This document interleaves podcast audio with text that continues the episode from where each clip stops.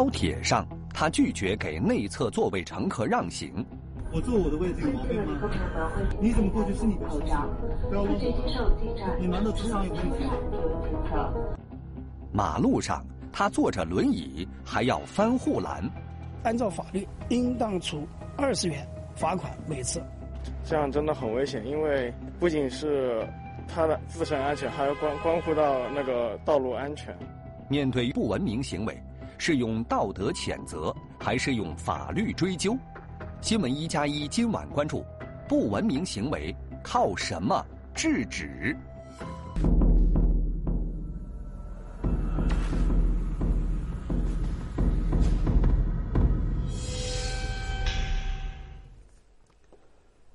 你好，观众朋友，欢迎收看正在直播的新闻一加一。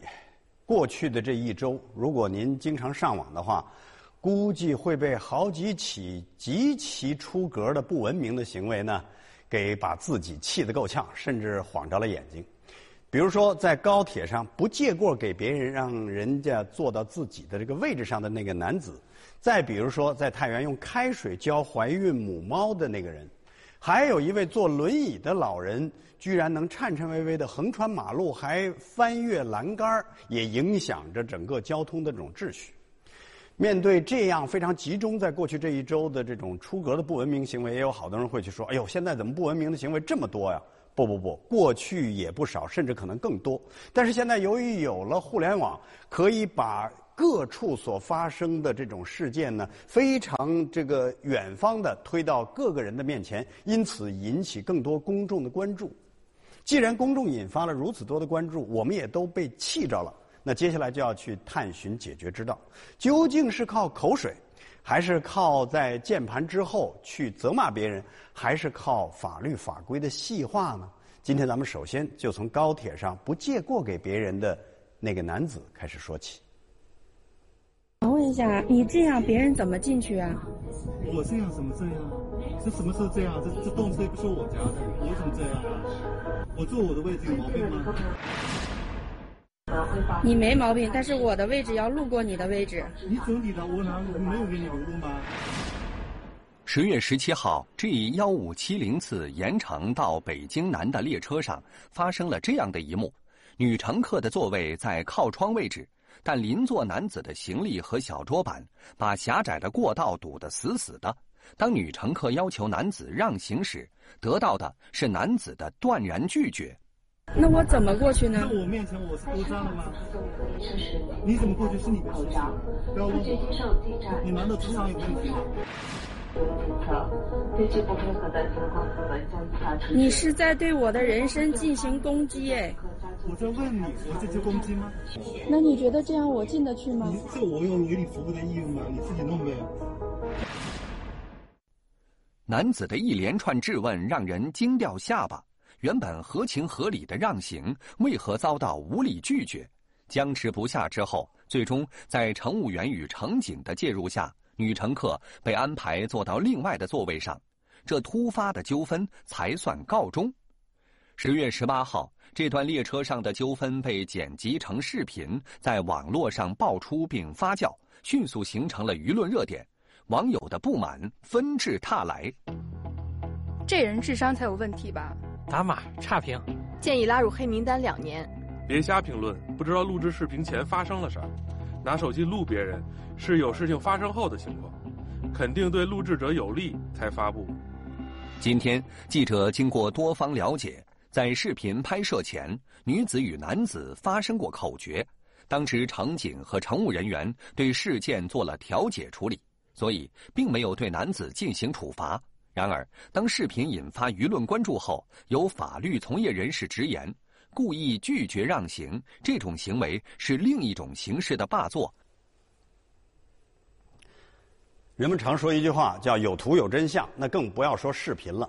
但是做新闻时间长了之后，我们总是要对这句话有所存疑。起码你要去关注，除了我们看到的这段视频之外，之前是怎样一步一步走到这一步的？那之后又是怎样解决，以及更长远的之后该真真正怎么样的解决？刚才我们的短片之中呢，在临近结束的时候，捎带脚说了一下之前那有的人去说的另外的一些事情，比如说也有加着引号的这种知情人，因为他毕竟也只是一面之词，说两个人之前已经开始吵架，火已经拱到了相当地步，这个时候录下来的视频是在这种情况下录的。另外，发布视频者肯定不是这个男子，而是在画面当中应该是这个感觉比较。受气的这一方，但是等等这一切，我们期待的是更加准确和真实的对之前发生事情的这种陈述。但起码到现在为止，还不能说有。那之后呢？我们在新闻当中看到，是铁路部门说啊，这个解决了，呃乘警我们都去劝解了，然后把这个女方呢给让到另外的座位上，这一下又拱了大家的火。因为什么呢？这不是让这个。看似不讲道理的这个人占了便宜吗？因为大家都知道，火车上座位很挤，只要旁边这个座位上没人，就会舒服很多。另外，该坐自己座位的人也没坐到，坐到了其他座位，这不是和稀泥吗？当然，这也是不知道之前发生的事情，人们的一种自然的这种想象。但起码到现在，我们还只能根据拥有的这段视频和一定的知情者的这种叙述，去对这个事情呢进行解析。那我们来看，很多的网友针对这起事件，对不让路男乘客应认为应该怎么办？大比例百分之六十六，也就是三分之二，将其列为铁路旅客信用黑名单是首选。还有百分之二十四点五，也加起来接近百分之九十了，是用适用的法律进行惩处。而道德谴责、批评教育，大家已经越来越觉得用处不大。针对这起事件，你认为现场应该怎么处置？大比例，也就是这个五分之三，劝阻无效，报警。然后，二十八把不让路的男乘客强行带走，然后还有百分之十说给座位在里边的女乘客调座。对这起事件最后以给女乘客调座的方式解决，你怎么看？非常大比例，百分之七十八点七不支持，不能向不道德的行为让步。还有百分之十三点四说可以理解，原本是小事，解决就行。接下来呢，我们要连线中国人民大学法学院的教授冯玉军。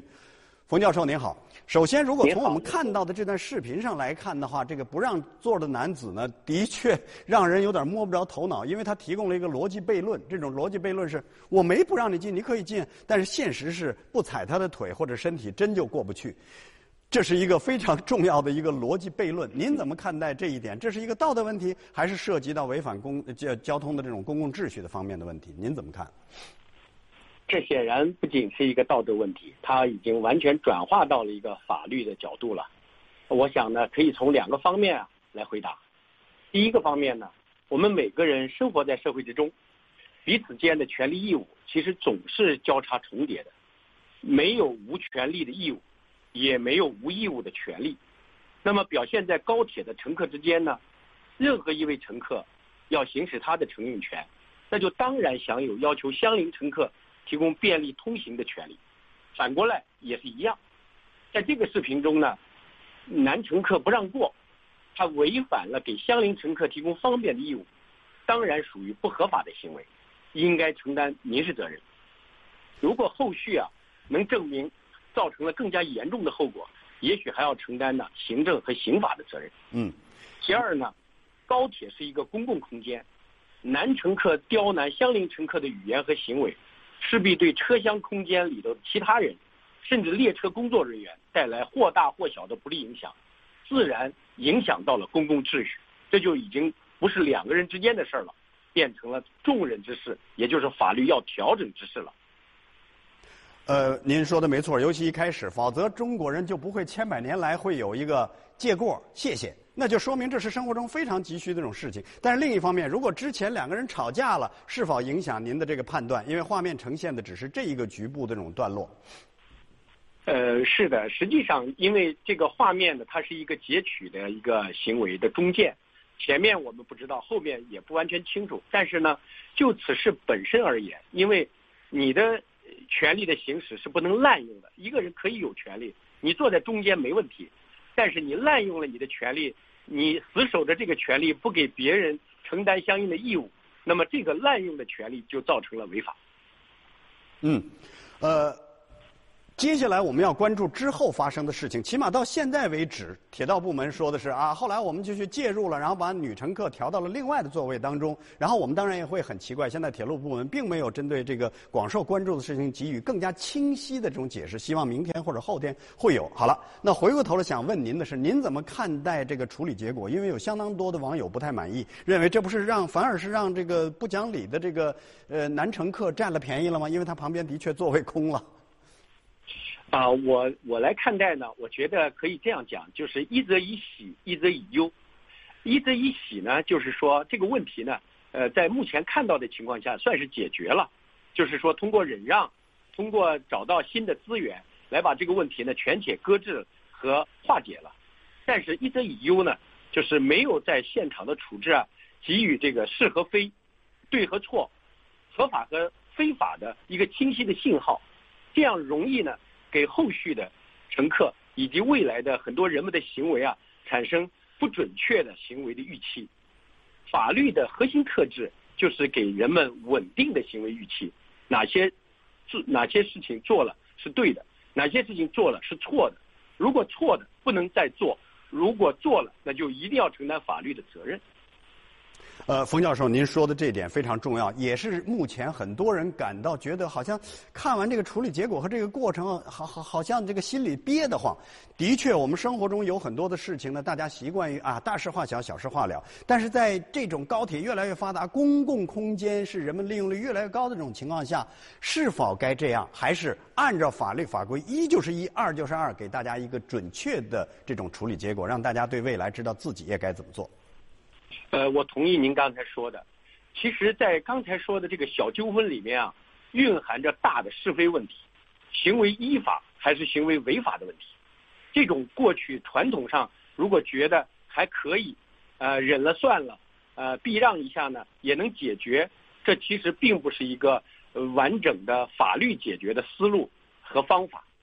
那么，法律解决的思路和方法是围绕着权利义务思维啊，实体程序思维。这样一个角度呢去处理，呃，特别是在您刚才说的像高铁呀、高新科技的技术越来越发展，我们应该把我们的立法更加的精细化、呃精准化。就是说，立法要精细化，司法和执法要精准化。那我们的公民在守法的时候啊，一个是自己的素质提高，更重要的是你在自己的行为本身，那么就是按照守法还是违法这个点、这个原则去判断。这样的话，我们的很多呃问题和纠纷才有能够全面的、体制性的化解的可能。嗯，好，冯教授，一会儿接下来我们共同再看一个另外的这种案例，来，接下来一起关注一位坐轮椅的老人横穿马路的镜头。翻越护栏，而且是坐轮椅的老人翻越了护栏。当这段视频被曝光后，媒体纷纷用“无语”“想不到”“不走寻常路”来表达震惊。今天，记者采访了事发地江苏省句容市公安交警大队民警，还原了这段惊险时刻。当时这对面呢有一个商家，正好呢他在门口，他看见了这一幕，看见这一幕以后呢，他就把这个稍微录了一点，拍了几张照片，然后爆料给我们聚融融媒体中心。他们的记者收到以后感到非常危险，跟我联系了，就是到我们的指挥中心来调阅这个监控。调阅监控以后，我发现了这个情况也确实非常的危险。我们也对那个路段呢，平时呢进行管控以及查处。但是呢，像这种坐着轮椅翻这个东西呢，我们还确实是少见，而且也是非常非常危险的。交警部门的监控视频显示，十月十九号中午十一点零五分，老人坐着轮椅来到了事发路口。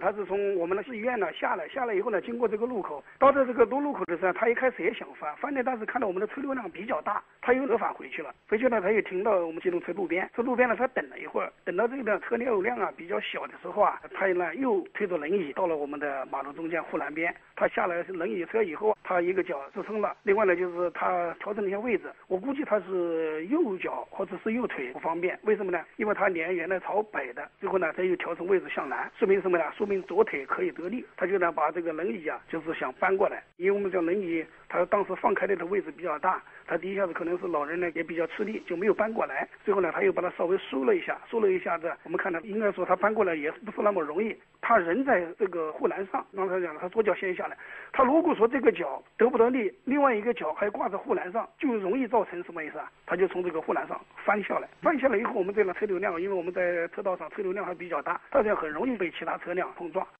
据介绍，事发地处于句容市中心的繁华路段，在老人翻越护栏的位置向南向北大约一百米左右的地方各有一个路口。那么，为什么老人非要在这里翻越护栏呢？他推着轮椅车呢，我们也不知道他在。那我们看得到路边呢，他也在犹豫。他犹豫的是不是前面还是远一点的？因为他是手动手推的轮椅车，自己滚着轮子走的这种轮椅车，他是不是感到费力还是怎么的呀？像这种情况呢，我们平时呢在路上路段查的时候啊，我们当时也有看到一些群众在翻护栏。市医院呢靠这个路口很近，这边呢是我们卖小商品这地方都比较多，他肯定是要进到这里面来。进到这里面呢是为了方便，他就是怕绕道了，绕了一个大概一百米这样子。所以呢，他这样的呢有这种现象。据警方介绍，根据相关规定，老人翻越护栏的行为应该被处以二十元的罚款。而当地交警部门表示，罚款并不是目的，他们希望通过这段视频提醒公众遵守交通法规，强化安全意识。因为年龄比较大，他戴点口罩，我们就是他因为经过了以后不在我们的探头范围之内，这个呢我们就没有去查找这个人。主要呢我们是对这个事情呢去曝光以后，我们提醒在那个路口有类似情况的，比如说包括我们正常的一些行人过了个路口的时候，不要翻越我们的护栏。据介绍，老人翻越护栏的位置原本是一个路口，但考虑到距离这里前后一百米都有路口，这个路段车流量又比较大，为了缓解道路拥堵。所以，在这个位置加装了护栏。这段监控视频被发布到网络上之后，引发了大量的转载，也引发了公众对这一不文明行为的批评和不解。我觉得这个老人既然坐了这个轮椅，他又怎么能去，呃，站起来把这个搬过去？觉得有点挺挺奇怪的。这过马路嘛，走斑马线嘛，多少呃，像一般性像我们这把年纪都懂的。或者是像这种老头，他也懂啊，他生长在城市里，我说明有斑马线，对吧？他应该懂的吧？这样真的很危险，因为不仅是他的自身安全，还要关关乎到那个道路安全。好多人看了这段视频之后，惊讶完了就开始发感慨：这老人真是自强不息的典范，看了让人感动。当然，这种话是一种反讽。那接下来呢，我们就要连线中国人民大学法学院的教授冯玉军。冯教授，你看，其实最后呢，当地虽然公布了这样一个市民提醒大家守法，但是并没有去罚这个老人二十块钱。主要原因说也没有找到，我估计要认真找也能找。但是在生活当中，我们怎么去面对有很多看似的弱势群体，但他的确违反了这种法律法规？因为咱们的道路交通安全法是有明确这方面的规定的。后来也就过去了。您觉得未来应该怎么样？呃，我们传统的做法是大事化小，小事化了啊，对特殊群体进行特殊的照顾。但实际上，如果谈到未来啊，就是说法治的社会里，我们还是要非常明确的呃区分合法与呃呃非法的这样一个界限。呃，其实呢，在我们社会生活中啊，有些事情呢显得是一团乱麻。那么法律是什么呢？法律就是切一刀，那么一刀切下去呢？哪些是对的，哪些是错的，就要比较清晰。当然，这里头也涉及到我们的立法问题。传统的立法呢，也相对来说比较概念化，比较倡导性的多，但是精细化呢就不够。如果我们在立法方面更多的精细化和科学化的操作，那么应该说对这种老人翻越护栏或者特殊人群违反公共秩序的这样一种行为啊，仍然能够实施精准性的处罚。我想。还是能够解决相关的问题。其实，在生活当中，现在我们经常看到这种横穿马路、翻越栏杆的，只不过这个老人因为坐轮椅，让大家觉得触目惊心，才被格外的放大。那未来是否也应该一视同仁？不管你是什么样，只要做了这种行为，就按法律的来。呃，我觉得您说的完全正确。呃，对于一个文明社会来讲，我们要进行法律秩序的建构啊，就必须啊严格的呃执行法律。严肃法纪，呃，不能够有太多的在一个整齐划一的这个标准上，又画出完全不同的弹性来。这些弹性恰好是对法律的试探和破坏。那么久而久之呢，法律则不成为法律，法律在很多人的面前就变成啊这个一纸巨文。所以说，为了维护法治，也为了大家共同的利益，那么我们应该呢，呃，非常旗帜鲜明的把这个法律的旗帜举起来。嗯。呃，冯教授，现在的人们好像拥有了越来越多的这种文明焦虑，包括道德焦虑。但是这个时候也反观我们的很多法律，就像您说的，一是缺细化，二是缺更符、更针对大家这种焦虑去解决现实中的很多问题。比如说，您一定注意到了，十月十九号的时候，在山西太原有一个人用开水浇在了怀孕母猫的身上，然后，当然这是很惨了。最后这。怀这个肚子里的四个小猫都没命了，抢救了两天，这个母猫也这个遇难了吧？加这样一个词。后来呢，单位就把它这个辞工，就算这个完了。可是很多人觉得，是不是应该启动制定我们的反虐待动物法？对此，对这件事情引发的这种大家的关注，您怎么看？未来向什么样方向去寻找解决方案？呃，我想是这样的，两个意思。一个呢，就是说我们在社会的发展和进程中，那么不同的呃社呃群体、不同的呃人，那么可能会对同一个现象呢，也许有不同的认识。但是，首先我们要不断的凝聚共识，凝聚面向文明发展未来方向的那种共识。那么，通过这种对共识的凝聚啊，把握规律，那么进而呢，立法出来啊，才会更加有生命力。这是第一个。第二个呢，在现有的我国已有的法律体系、法律规范体系当中啊，我们已经呃配备了相当多的这个法律责任的承担方式，比如说轻则有民事责任的承担，呃重一点呢有行政责任的承担，再严重呢有刑事法律责任的承担。我们现在存在的一个小的问题是，我们把不同的呃不同层级、不同轻重的这种法律责任承担方式没有。有效的衔接起来，导致呢民法的呃管不了，呃行政的和刑法的又不管，这样的话使得很多破坏文明的这种行为和现象大量的存在，而法律对它没有管到。下一步呢，一方面凝聚共识，更进一步的立法，这是个趋势。第二个，我们要善用我们已有的法律体系和责任规范，把它呢。有效的衔接起来，让它真正的变成无缝衔接，呃，完全的能够用到现实生活中的具体实践。嗯，在未来面对大家的文明焦虑和道德焦虑，是不是法律应该起到更好的这种推动的作用？由过去管大事管中事恐怕今后也要更加有效的管我们身边的很多带来焦虑的小事儿。呃，是这样的。呃，实际上根据我们的研究呢，我们看到。新时代啊，法治发展呢，其实有一个重要的特征，就是这种道德规则呀，法律化、规范化、可实施化，也就是所谓的小事儿啊，这个呃不起眼的事儿，呃或者说人性中内在内生的一些事儿，过去都不受法管，现在呢越来越要规范化和可实施化，其背后啊，它的反映的时代的本质，就是党中央提出的。要坚持法治与德治相结合的这个治国方略。好，我们坚守这个方略呢，来做呢，可能就会很好。